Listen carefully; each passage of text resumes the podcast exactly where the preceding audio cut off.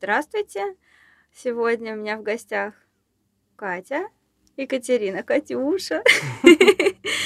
Эм, мы не подготовились к интервью, мы не знаем, как представить Катю, поэтому дадим слово ей. Катенька, расскажи о себе, пожалуйста, чем ты занимаешься? Всем здравствуйте, меня зовут Катерина Ирис.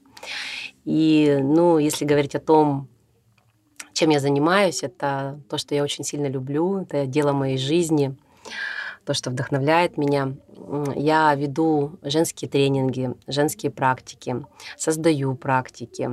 А также я путешественница очень заядлая. То есть, в общем-то, во время путешествий я и получила большинство передач практик различных, вообще абсолютно из различных традиций, никогда не привязывала себя ни к какой традиции, то есть это а, были различные славянские, даосские, тантрические, шаманские практики.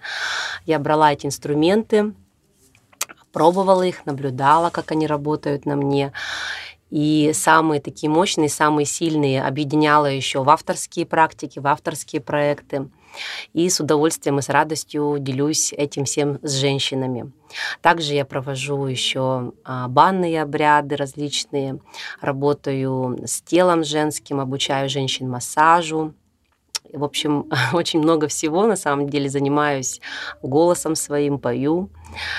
А, делаю украшения, в общем, много-много развиваюсь вообще абсолютно в разных областях. А, чем вообще больше начала погрузилась, точнее, в саморазвитие, да, в самоисследование, а, тем более различные грани начали раскрываться, э, которые удивляют меня, которых я само, от самой себя не ожидала. И наблюдая за развитием женщин, которые приходят ко мне, тоже точно, с точностью могу сказать о том, что чем больше они начинают исследовать себя, развиваться, тем также они а, все больше начинают сиять, узнавать о себе много нового, раскрываться в абсолютно различных областях. И это, конечно, конечно, невероятно красиво и очень вдохновляет меня всегда. Да, я хотела сказать, у тебя такой красивый голос. Очень Благодарю. Звучит.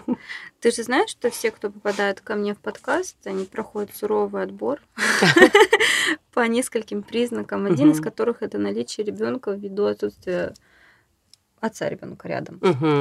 Расскажи, пожалуйста, как как вообще все произошло, как ты пришла к своим женщинам, к женским практикам, и как ушла от своего мужчины. Угу. Хорошо. Ну, если говорить о том вообще, ну, как сложился, да, развод а, мой с, с отцом моего, а, с отцом моего ребенка, с, моей, с отцом моей дочери, то вообще это о том, что бывает, начинает один человек расти, да, другой человек застревает. То есть мы не можем повлиять на другого человека. И в моей паре так и сложилось. У меня начался достаточно быстрый рост. Я понимала, что я хочу путешествия, я хочу развиваться, я хочу двигаться дальше. А э, отец Нины, да, отец э, нашей дочери, ему, ему гораздо было интереснее, то есть сидеть вот в небольшом городе в своем, то есть на, у него достаточно неплохая работа, неплохая должность, вот, но э, ему это было интересно, ему это даже, возможно, не интересно, а может быть, он чего-то и боялся, может быть, он и хотел, но боялся как-то, да, рисковать, дальше куда-то двигаться.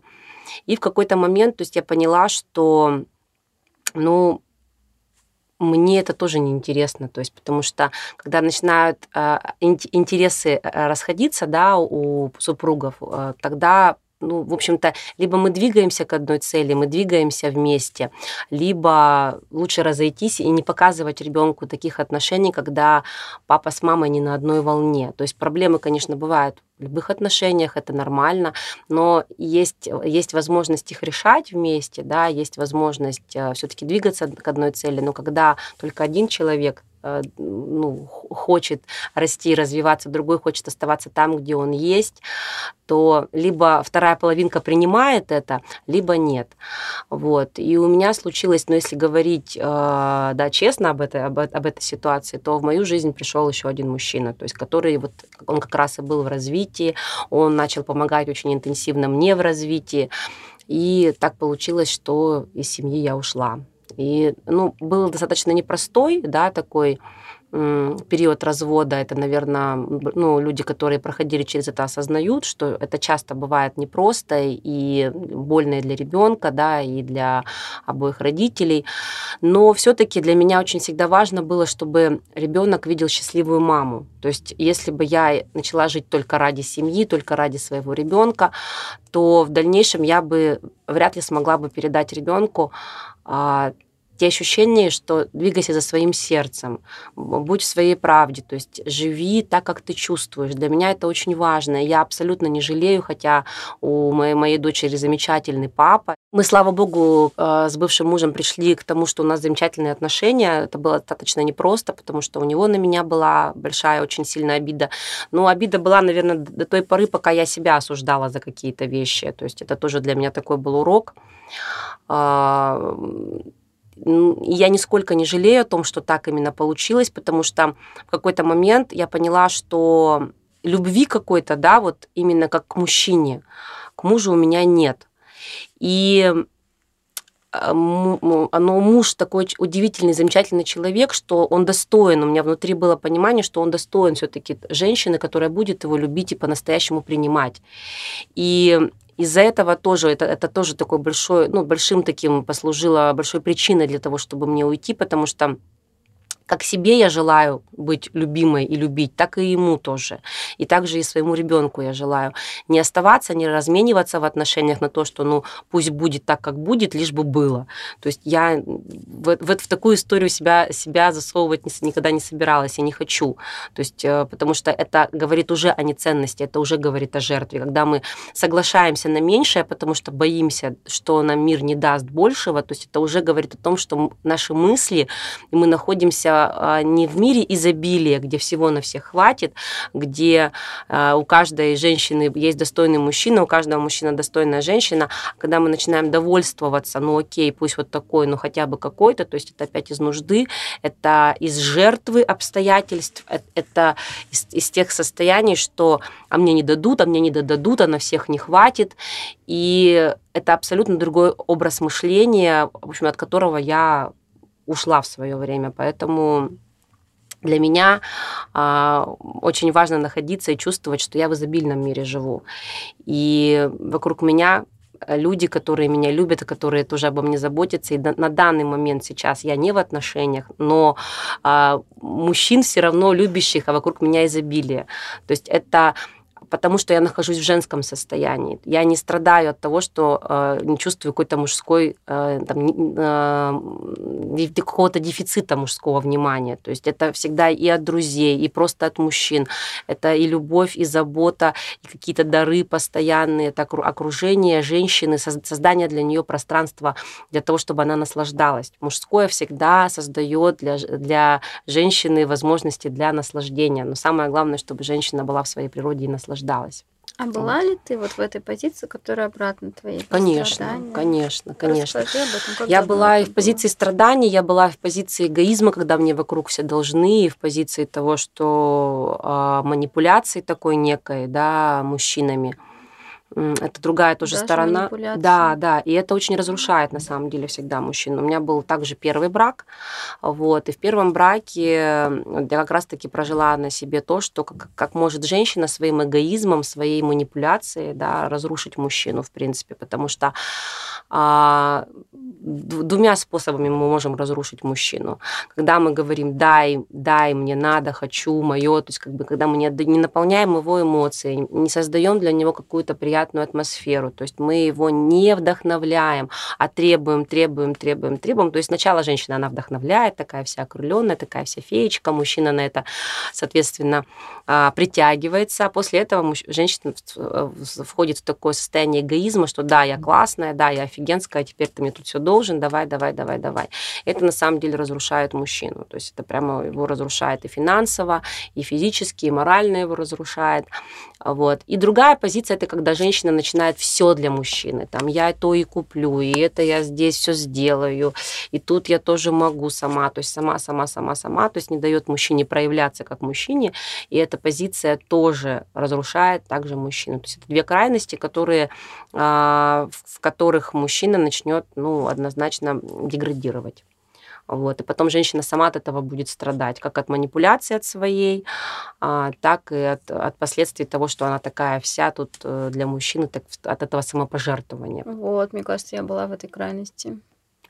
Ну, я в этой крайности тоже была, но больше я была в своей жизни, если меня конкретно взять, то больше была, наоборот, в другой позиции. То есть мы очень часто и ту, и ту роль проигрываем, бывает, но э, в какой-то роли мы, мы больше находимся то есть в роли либо палача, либо жертвы. То есть это часто женщина либо такая вот она вся дающая, но на самом деле она дает из того, что из того из, из того состояния, чтобы не быть плохой, не быть плохой или быть нужной, или что обрати меня, на меня внимание, какая я хорошая, или еще какие-то вот такие моменты, но это опять из нужды. То есть это не из состояния изобилия, потому что из состояния изобилия женщина чувствует, что по сути она мужчину создает только своей верой в него. То есть женщина должна верить в мужчину. Для меня это, это, это так. А, это уже проверено тоже и мной, и многочисленными женщинами, которые в мое поле приходили, да, которые приходили ко мне на практики, на семинары. Я это видела много-много раз, как женщина если, допустим, она находится вот в состоянии э, неценности себя, в состоянии нужды, в состоянии потребности какой-то постоянной, то она, неважно, будет требовать она или она будет вот так вот все отдавать, а, это ее приведет к большему разрушению, и мужчину будет разрушать. То есть природа э, здесь а, не о гармонии совсем, а наоборот, о полной дисгармонии. И это отношение всегда палача-жертвы. Женщине очень важно верить в мужчину. И сколько, получается, прошло времени с момента, как ты осознала это, и до развода? Ну, как, до того, как ты решилась на развод. А осознала что? Осознала, что ты находишься в неизобильном положении, что ты растешь, а партнер а, нет. Угу. Ну, достаточно быстро на самом деле я не могла находиться в состоянии какого-то вранья, потому что на тот момент уже, да, пришел мужчина, и вначале у нас не было с ним отношений, но уже была симпатия, уже какое-то притяжение было. После того, как у нас начались отношения, на самом деле всего несколько месяцев прошло уже, и я с мужем разошлась, потому что я понимала уже, хотя хотя я только-только-только а, уже, ну, была в практиках, но только-только-только я начала чувствовать, насколько через какое-то вранье я сливаю энергию. Вот, я прямо это чувствовала физически. При том, при всем, что я вообще э, старалась, конечно, не обманывать, насколько это возможно. Я просто ну, умалчивала. Когда он мне начал задавать уже прямые вопросы, я просто просила его не спрашивать меня ни о чем. Ну, в общем-то, это было все понятно.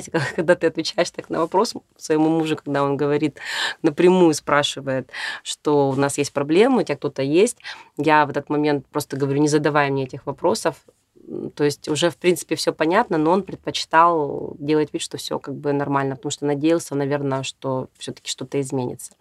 Потом какое-то время прошло еще, и э, я поняла, что все, то есть я не хочу, я не готова, я не хочу в этом оставаться. Это недостойно ни меня, ни его, то есть потому что действительно он хороший человек, и он достоин женщины, которая будет его любить. И здесь, конечно, сыграла тоже большую роль, вот если быть да, честной, то, что он все-таки был, вот муж был притянут второй мной, да, на состояние как это сказать правильно, на состояние, он как незрелый был, то есть еще мужчина. То есть я вот даже, даже с ним, пусть он рядом со мной очень вырос, он хорошую должность получил рядом со мной, как-то вот он вдохновлялся от меня, но я ощущала, что внутренне он еще как вот у него мама очень сильная такая женщина была, очень такая мощная, сильная женщина. И он всегда, в общем-то, прислушивался к маме, мама рулила у них в семье всем. Я почувствовала, что он также хочет на меня это возложить, что теперь давай рули ты. А я рулить не хотела, я хотела быть просто женщиной. То есть я, конечно, еще а, училась только этому, но я хотела все-таки быть женщиной. Когда пришел другой, да, мужчина, который мужчина прямо начал проигрывать роль мужчины, который прямо все в свои руки взял, все начал решать, а, проявлять абсолютно другое качество, то здесь действительно нужно, наверное, только вот побыть в этом, чтобы понять, как, как эта разница, какая разница в этом большая да, для женщины. Когда ты находишься в позиции такого контролера и все решаешь, и мужчина не хочет ничего решать, он готов выполнять твои какие-то ты там требования, поручения какие-то там, задания, то есть все это хорошо готов выполнять, но ты не чувствуешь в этом мужчины, прямо вот мужчины с большой буквы какого-то, да, такого. А приходит другой человек, который ты видит, видишь, что он прямо все готов на себя взять, который готов весь мир к твоим ногам да, положить. И это сразу же другие ощущения, абсолютно другие ощущения. Ну и ответ очевиден, тем более тоже, опять же, а, когда я пошла в практике, начала очень много вскрываться правды. Очень много начала скрываться внутренней правды, которую я даже ну, не видела и не хотела видеть до этого. Если говорить да, о таких ключевых моментах, то Почему, допустим, я второй раз вышла замуж? У меня, конечно, были к мужу чувства. То есть я не могу сказать, что у меня вообще чувств к нему не было. У меня были к нему чувства, у меня было к нему притяжение, сексуальное притяжение, и он мне нравился, и мне было с ним... И, в общем-то, мы с ним хорошо жили, мы с ним не ругались. Но а все-таки, когда я уже призналась себе в дальнейшем, я по сути, нашла себе хорошего отца для ребенка. То есть мне уже было 30 лет, я хотела родить ребенка. И я это прямо четко поняла и увидела. Это было неприятно, увидеть это про себя, что, по сути, ты вышла замуж не потому, что прямо вот этот мужчина, на самом деле, вот ты видела в нем мужчину и хотела за него как замуж как выйти как за мужчину, а по сути, да, ты видела хорошую кандидатуру, которая, у которой э, есть у тебя притяжение и э, отца для, для своего будущего ребенка. Вот, когда я это четко увидела, осознала, встретилась внутри себя с этой правдой, да, это было, еще раз говорю, совсем неприятно, но, по крайней мере, это было честно. И тогда уже, когда ты видишь вот в честности а, какие-то такие моменты, ты можешь по крайней мере, дальше свою жизнь выстраивать уже исходя из этой честности. Вот. И мое решение, конечно, было тогда о разводе. И был развод непростой, а, но это однозначно того стоило. И сейчас у моего бывшего мужа все прекрасно, у него женщина замечательная, они там достраивают дом, который он начал строить еще браке со мной. И все хорошо, дай бог у них. Но сколько я вижу, вроде бы как все хорошо, и у нас с ним отношения наладились.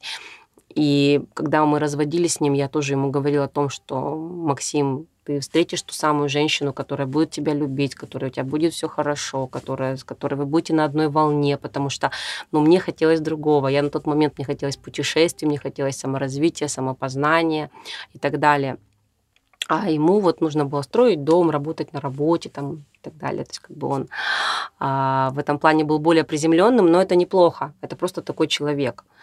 А, и я, наоборот, рада, что у моей дочери есть такой отец, потому что она может и одну часть жизни посмотреть, и другую. Такую э, творческую маму, которая постоянно находится да, в каких-то там поездках, разъездах. И сейчас, конечно, этого меньше.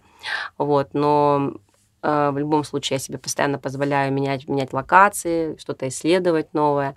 И своего отца она может наблюдать, человека, который такой более стабильный, более такой привязанный к одному месту, к работе. То есть я, я ее ни в коем случае не ограничиваю, она может выбрать ту жизнь, которая будет ей по нраву. У нее есть выбор, у нее есть возможность посмотреть и на, и на то, и на другое. Большинство моих героинь говорят о том, что уходя от мужа, они столкнулись со страхом. Угу. Большим, липким, неприятным, но угу. как было у тебя? Да, конечно, страх тоже был, и было самоосуждение еще, то есть э, было много, было, было много всяких эмоций.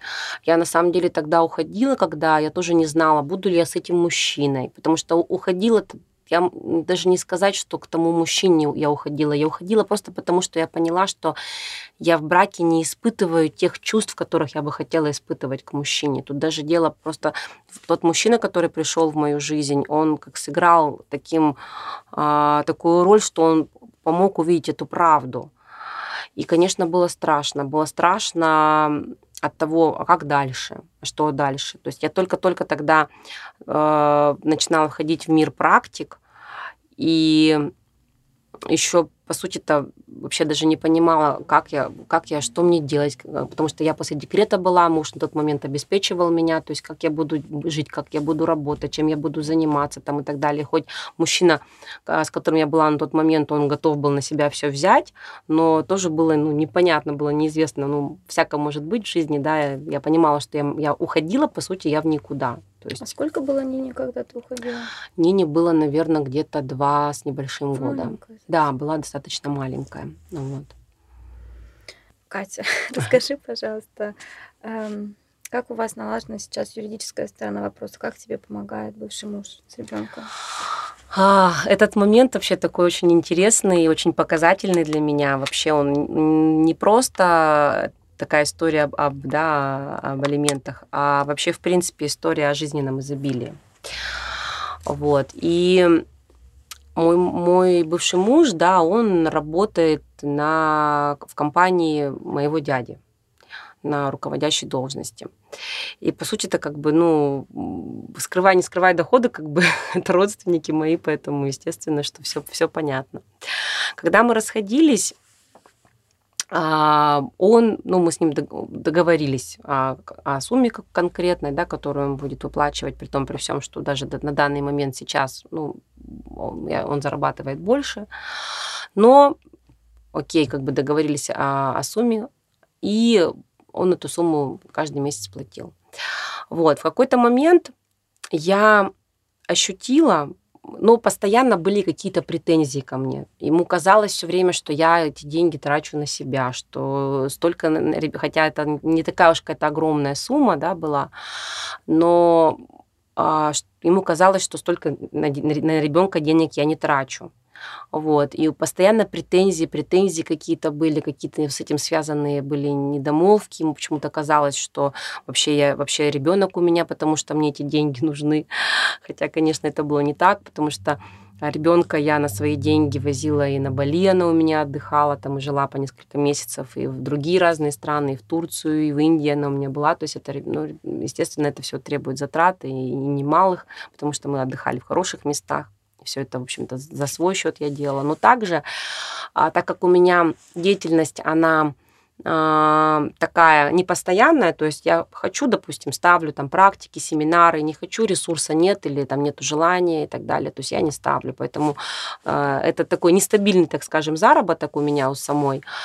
И из- из-за этого, конечно, бывало в жизни иногда поднимая, поднимались, и даже иногда бывает до сих пор поднимается какая-то тревога такая, будет ли завтра, будут ли денежки там и так далее.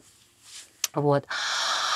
А, на тот момент, то есть муж, он каждый месяц платил мне эти элементы, и это вроде как стабильная сумма, которая постоянно приходит, которую ты понимаешь, что ты можешь заплатить там за садик, за счета, за, счета там, по, по, за, за квартиру, там, на, на, на какие-то продукты еще, да, останутся денежки, особенно поначалу, когда только-только я еще начинала там что-то проводить.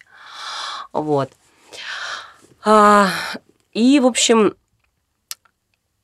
я поняла в какой-то момент, тоже осознала, что я держусь за эти деньги. То есть, что я боюсь их потерять. Вот прямо боюсь их потерять.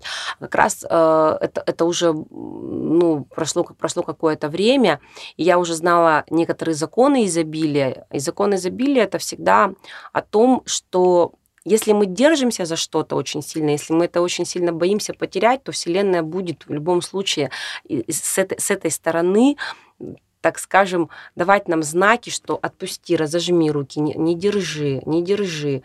А, мы сами себе изобилие закрываем, мы сами его закрываем с той позиции, что мы ограничиваем себя какой-то суммой, то есть вот именно за которую мы держимся, которую мы боимся отпустить, которую мы боимся потерять. Вот. Боимся расшириться, так скажем, не даем себе расшириться, хватаясь за эту сумму. Я в какой-то момент поняла о том, что все деньги, которые приходят в мое, ко мне, да, вообще в мое поле, в, в, мой кошелек, так скажем, да, все эти деньги, они, люди дают их с любовью, благодарностью. Все эти деньги, кроме а, тех, что дает муж. Он дает их, потому что должен. То есть потому что его обязало. Я понимаю внутри, что он не хочет эти деньги мне отдавать, что он считает, что много он дает мне, а, но ему приходится. И вообще начинает, когда я начала эту тему когда я начала эту тему вообще так разматывать, да, наблюдать за этой темой, что сделало, по сути, наше государство. А, конечно, многие могут люди об этом подумать ну, о том, что наоборот, да, государство хоть как-то пенсиями и э, алиментами подстраховывает, да, мам и mm-hmm. пенсионеров, да, пожилых людей.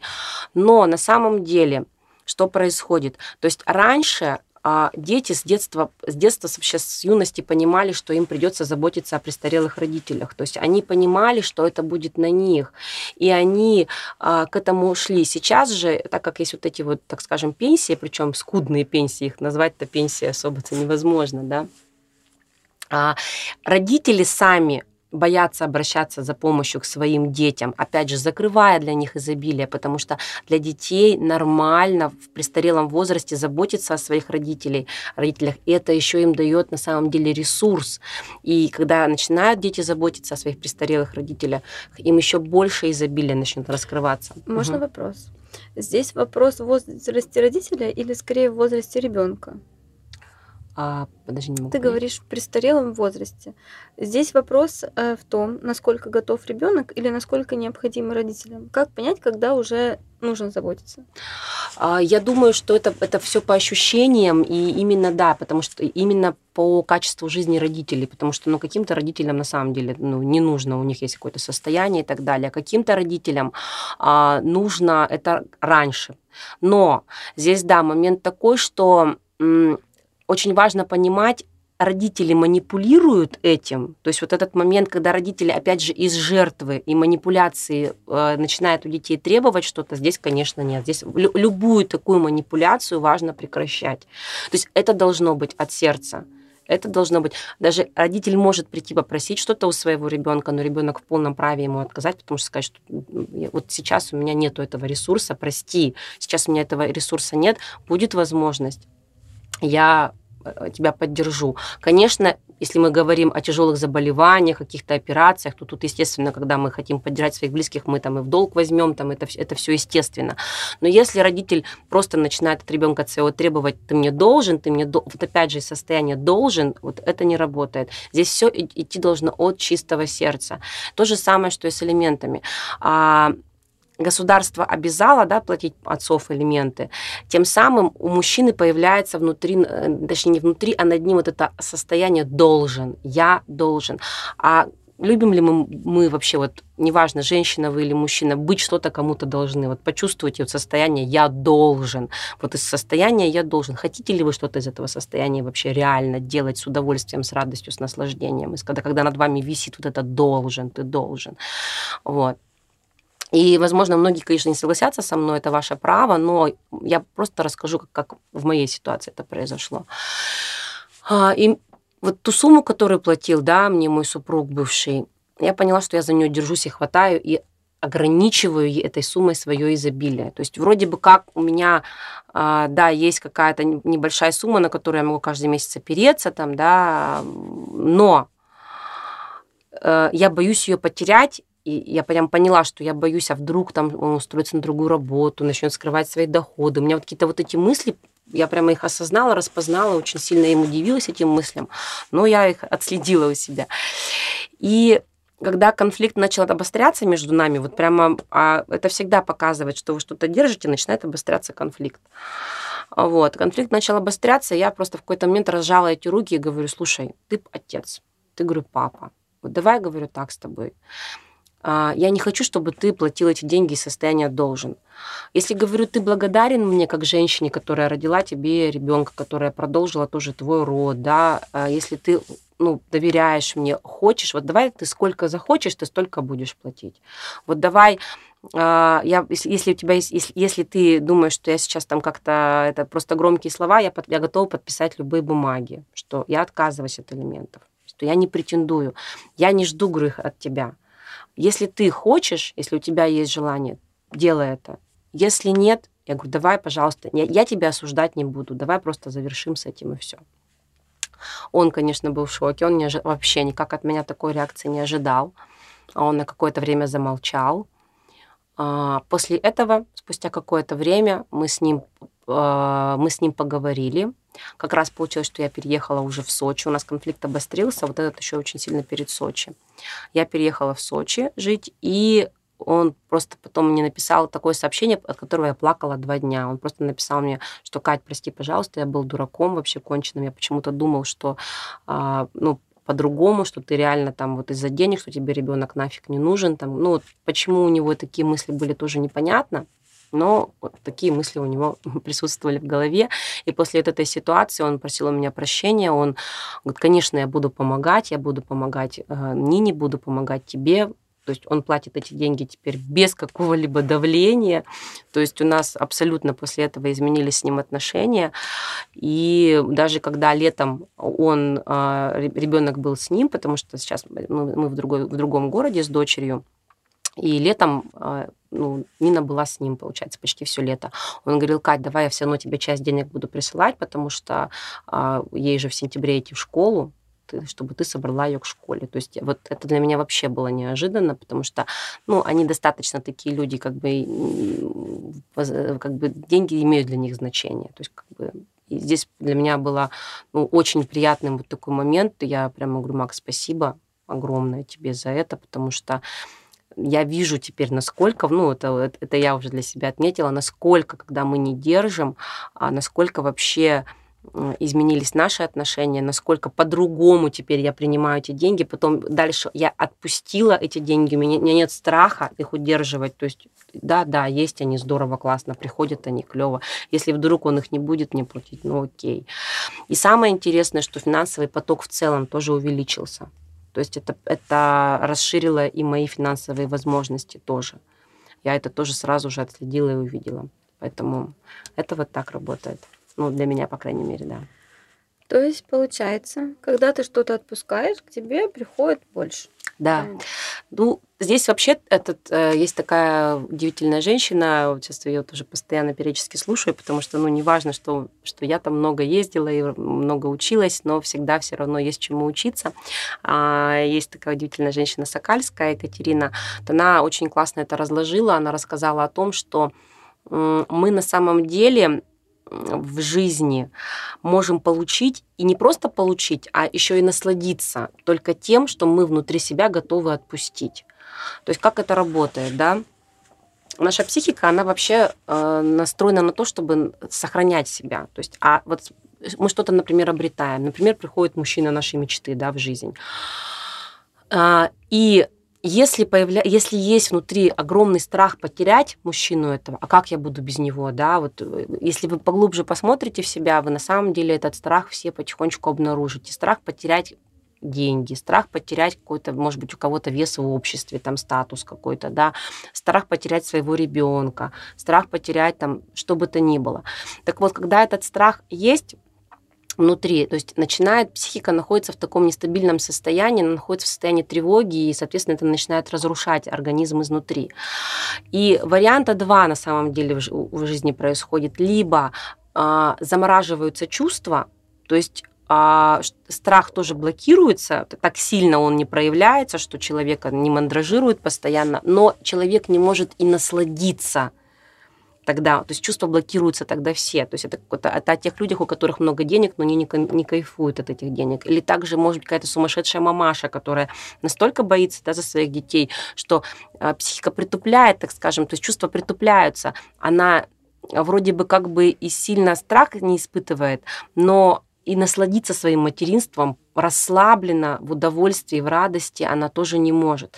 Тоже э, вот либо этот а, вариант происходит, либо Вселенная обнуляет реальность, то есть просто не дается то, что хочется. То есть Вселенная говорит, вроде бы как бы готова дать, а человек внутри боится это уже потерять. А как я буду, если этот мужчина потом бросит меня, там придет в мою жизнь, а потом бросит меня, мне же, наверное, будет больно, мне же, наверное, будет страшно.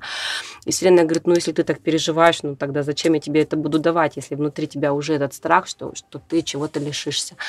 Поэтому здесь варианта два. Либо блокируются чувства, либо Вселенная не дает все-таки, а дает только то, что вы можете освоить, с чем вы более-менее спокойно можете находиться. Столько денег, такого партнера. то, что Да, да, да, да, да. То, что как бы в зоне более-менее комфорта находится. И здесь вот важный момент все-таки понять, что мы все как такие некие каналы, проводники, а, через которых проходит неважно что, вещи, дети, там, мужчины, события какие-то, да, и источник, из источника это все проходит, мы пропускаем это, наслаждаемся этим, и когда приходит время, мы готовы это вернуть в источник, сказать окей.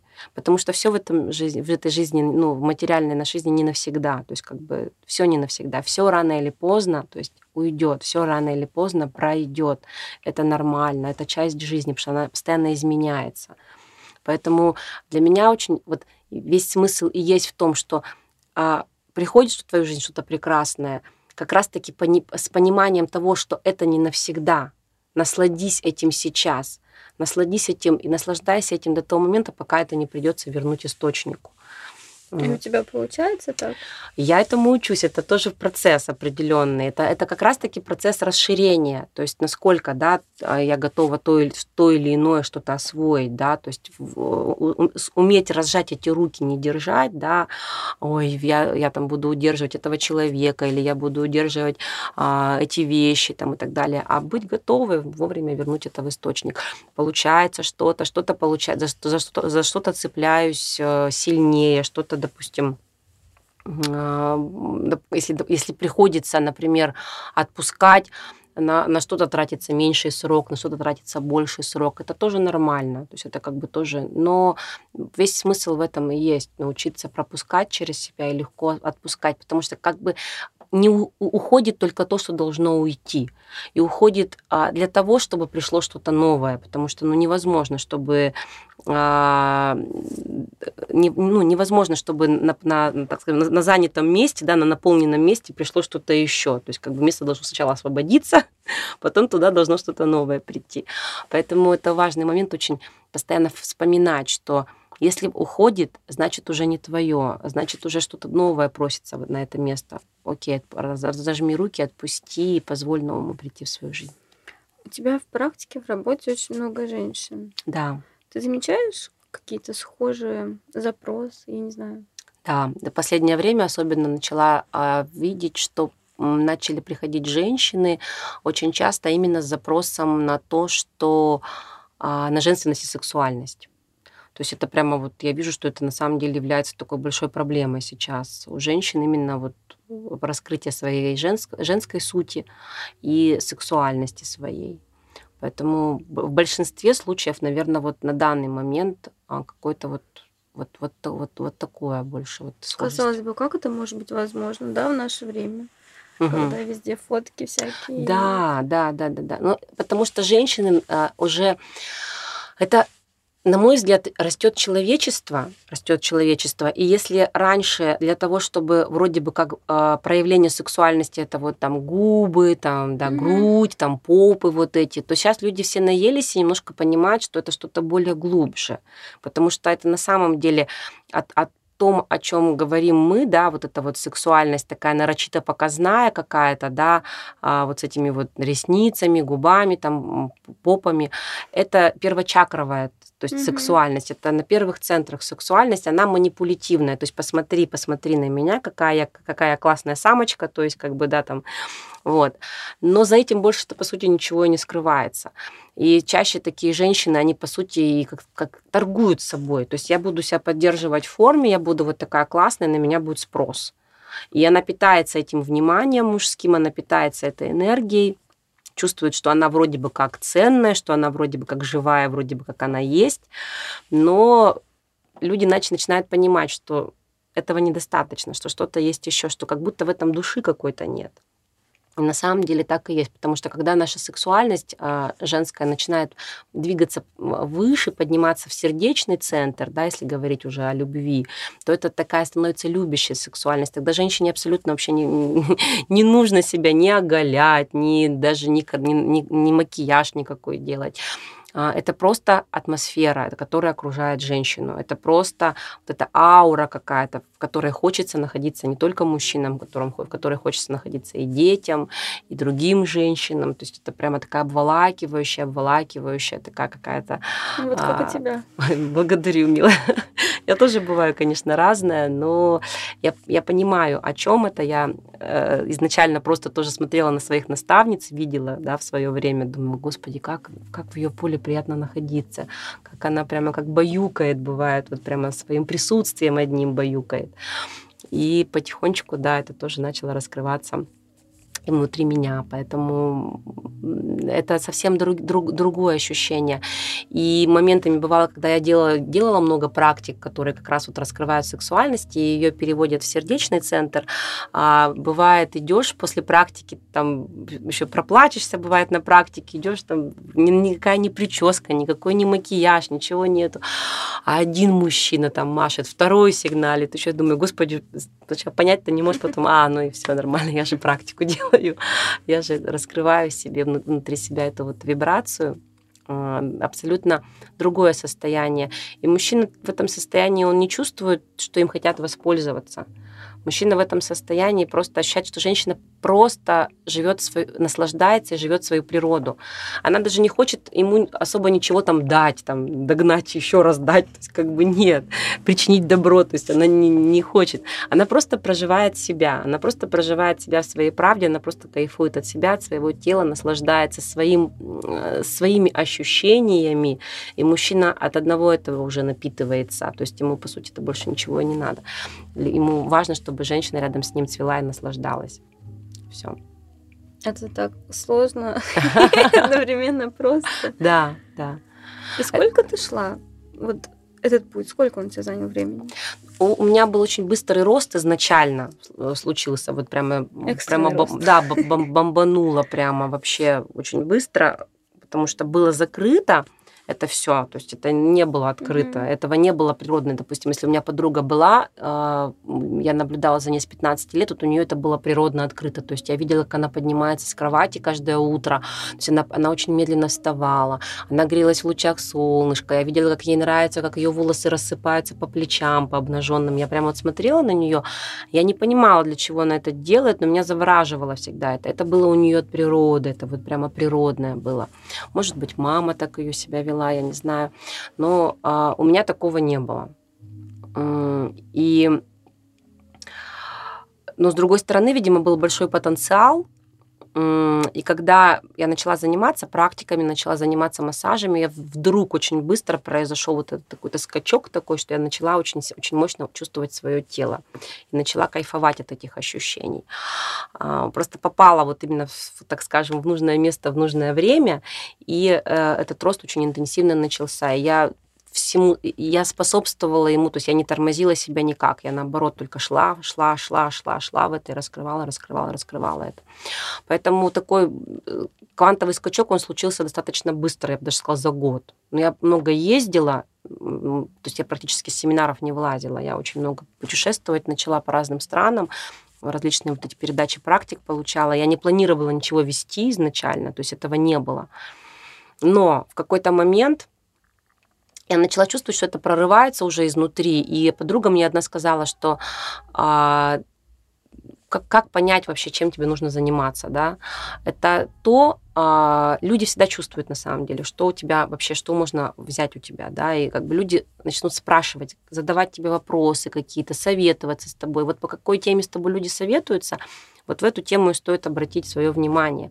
И у меня как раз люди, а я тогда была так вдохновлена этими всеми массажами чувственными, там, тантрическими, эротическими, я прям была этим всем так вдохновлена, а, и просто рассказывала об этом. И женщины начали сами, у меня, я помню, на каком-то семинаре я была, просто внутреннего там что-то связанное было тоже с, с внутренним рождением.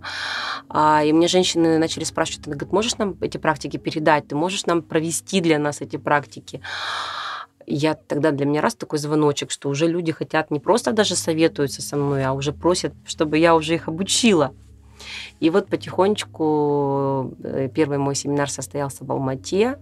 Пришло так достаточно нормально, причем женщин на него. Я даже удивлена была, я очень волновалась. Но а, вот тот первый самый семинар, который, да, был более, там, сколько уже, более пяти лет, наверное, более шести лет назад, он до сих пор есть. Я до сих пор его провожу, но я его усовершенствовала, конечно, еще, но это вот один из моих до сих пор любимых семинаров, которые я делаю.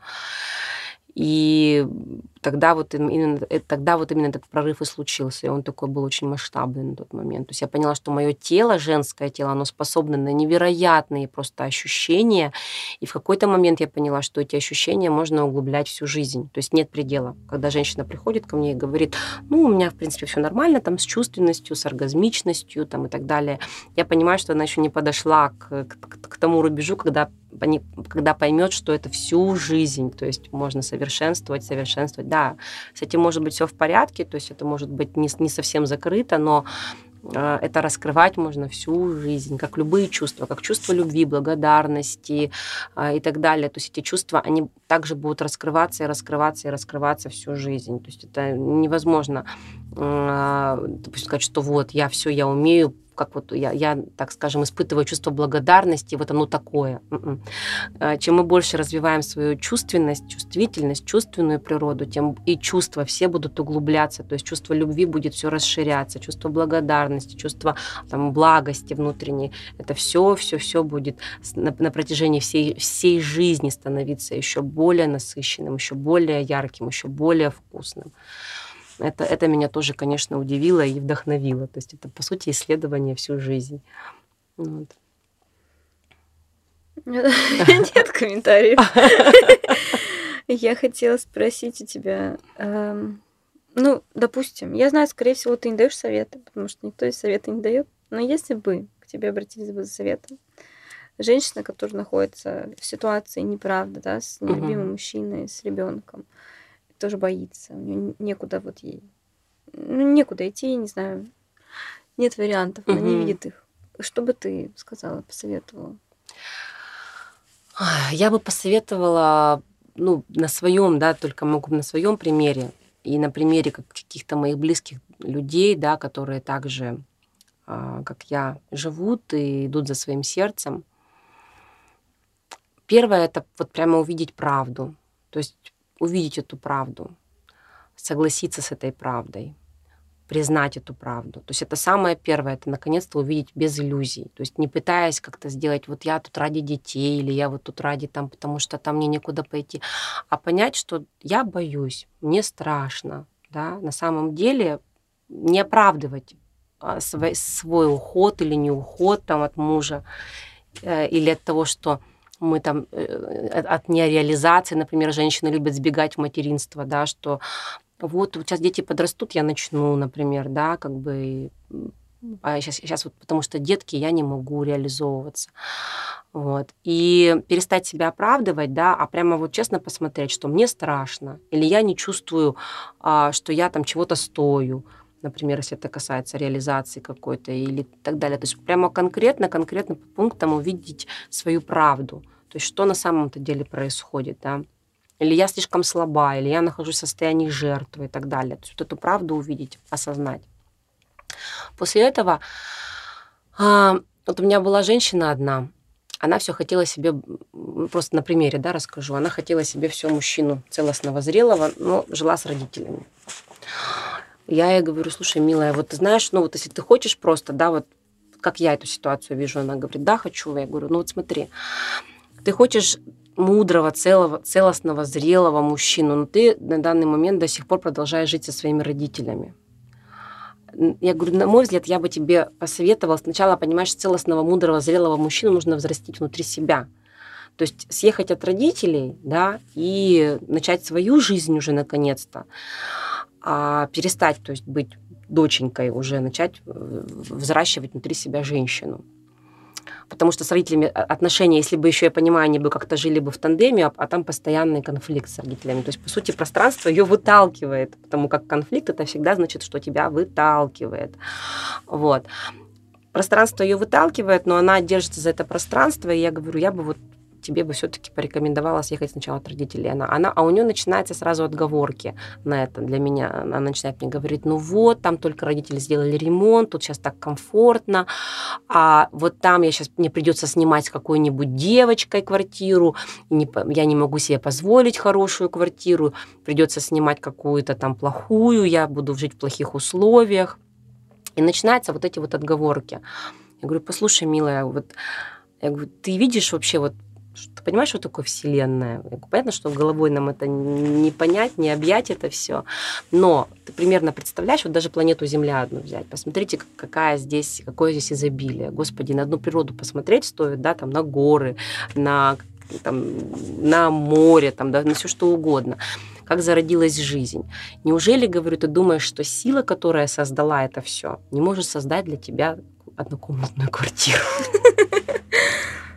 Неужели ты думаешь, что та сила, что создала тебя, и вот это великолепие, которое действительно чудо жизни, которое до сих пор разгадать не могут познать, неужели ты думаешь, что оно для тебя не может создать какую-то, Господи, квартиру. Я говорю, ты только сама себя в этом ограничиваешь. Я говорю, мы только заговорили с тобой об этой квартире, а ты уже сразу же придумываешь плохие варианты для себя, что это сразу будет какая-то плохая квартира с какой-то девочкой еще непонятной, что тебе придется с кем-то ее делить и так далее. У меня была очень сложная ситуация тоже, когда я уходила от своего первого мужа.